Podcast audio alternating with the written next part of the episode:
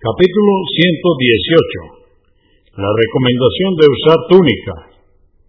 789. Um Salama, que Alá esté complacido con él, dijo, la prenda de vestir preferida por el mensajero de Alá, la paz de Dios con él, era la túnica.